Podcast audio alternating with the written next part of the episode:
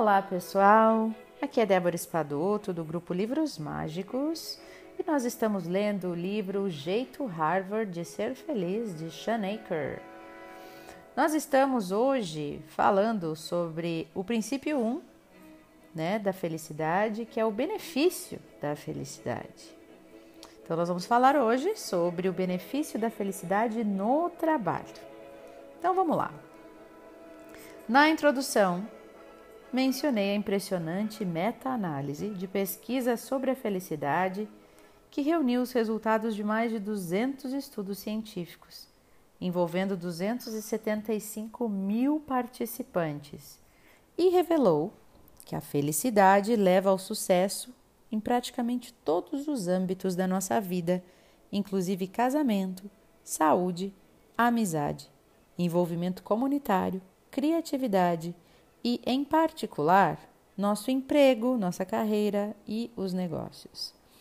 Há um enorme volume de dados demonstrando que trabalhadores felizes apresentam níveis mais elevados de produtividade e fecham mais vendas, são mais eficazes em posições de liderança, recebem uma melhor avaliação de desempenho e são mais bem remunerados também. Eles também usufruem de maior segurança no emprego e são inclinados a tirar menos dias de afastamento por doença, pedir demissão ou ficar afastados. Os CEOs felizes são os mais propensos a liderar equipes ao mesmo tempo, mais felizes e mais saudáveis, e criar um ambiente de trabalho propício ao alto desempenho. A lista de benefícios da felicidade no trabalho é praticamente interminável. O ovo ou a galinha? Vamos pensar. Neste ponto, você pode estar pensando: Talvez as pessoas sejam felizes justamente porque são mais produtivas e mais bem remuneradas. Aí então a, a consequência é a felicidade. Como os estudantes de psicologia aprendem a repetir, correlação não é causação. Em outras palavras, os estudos muitas vezes só nos dizem de que duas coisas estão relacionadas. Para descobrir qual fator causa o outro, é necessário realizar uma análise mais rigorosa e descobrir qual deles veio primeiro. Então, o que, que vem antes, o ovo ou a galinha? A felicidade vem antes do sucesso ou o sucesso vem antes da felicidade? Se a felicidade fosse apenas o resultado final do sucesso, a crença predominante em empresas e instituições de ensino estaria correta. Concentra-se na produtividade e no desempenho, mesmo em detrimento do nosso bem-estar emocional e físico. E mais cedo ou mais tarde seremos mais bem-sucedidos e, em consequência, mais felizes.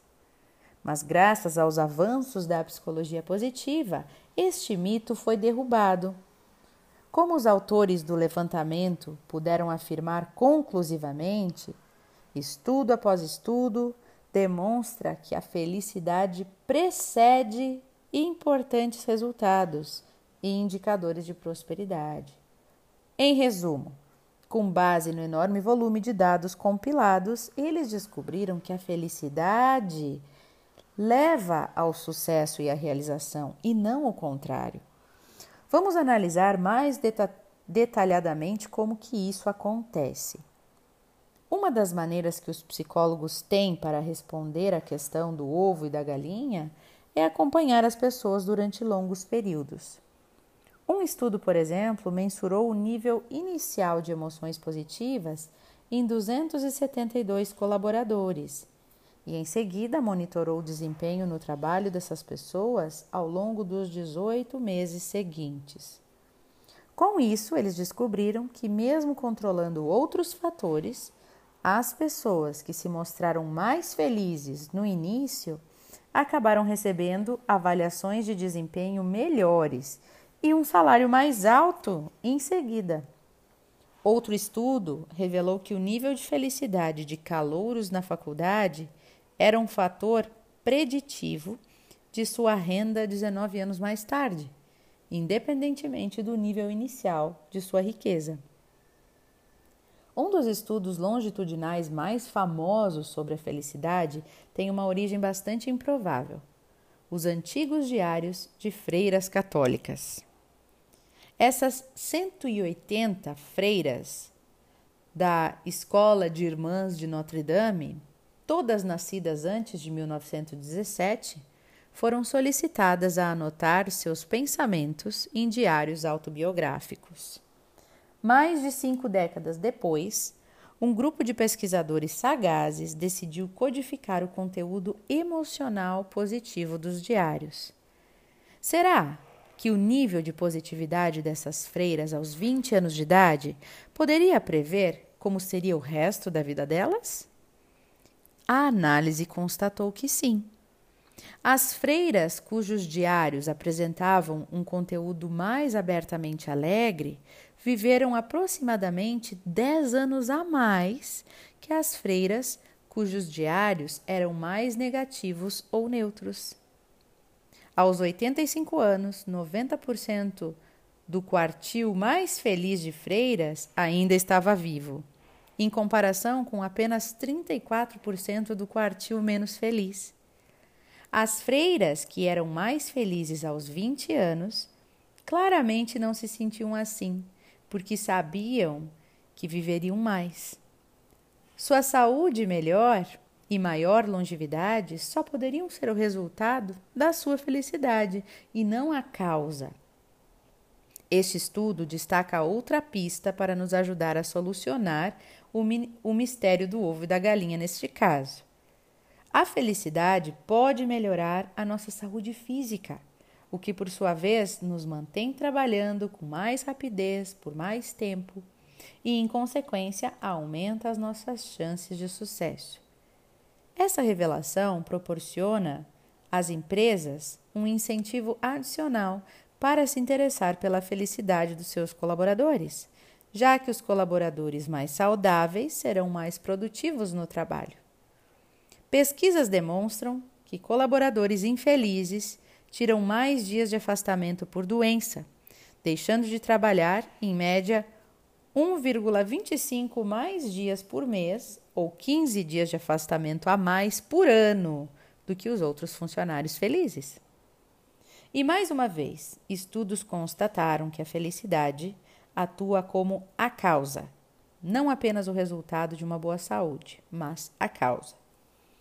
Em um estudo, para o qual eu fico contente de nunca ter me oferecido de participar, os pesquisadores pediram que os participantes respondessem a um questionário elaborado para mensurar os níveis de felicidade e depois injetaram neles uma linhagem de vírus da gripe. Uma semana depois, os participantes mais felizes no início do estudo tinham combatido o vírus com muito mais eficácia do que os participantes menos felizes. E eles não só se sentiram melhor, como também apresentaram menos sintomas objetivos da doença, de acordo com a análise realizada por médicos. Menos espirros, menos tosse, menos inflamação, menos congestão.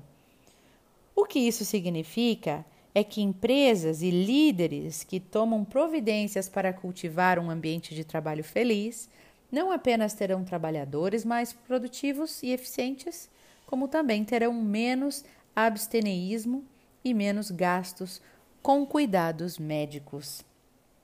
Olha que interessante, né, gente? O quanto a felicidade pode nos proporcionar é, saúde também, né? Mais anos de vida, mais produtividade, mais sucesso. Até agora, nesse tempo de pandemia, me chama muita atenção esse texto, né? Desse, principalmente desse estudo final aqui do vírus da gripe, que muito provavelmente pode ter a ver, muito a ver com o que está acontecendo agora, com a questão do Covid, né? Por que, que algumas pessoas pegam o Covid, umas têm tantos sintomas e algumas nem sentem os sintomas, né? Talvez mais futuramente será feito algum estudo nesse sentido, mas só com esse estudo a gente já pode ter essa noção de que se a gente é mais feliz, mais otimista, a gente com certeza mantém os nossos níveis de saúde, de imunidade mais altos, né? E as doenças têm mais dificuldade em, em, em nos, nos, pegarem, né? Chegarem na gente, entrarem no nosso sistema imuno, no nosso sistema, uh, no nosso organismo, isso que eu quis dizer.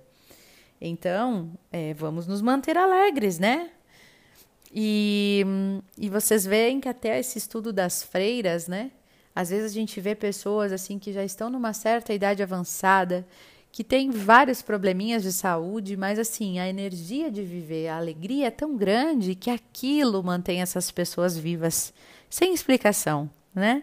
É a energia vital. A, a alegria é isso, a felicidade é isso. É a nossa energia vital em alta.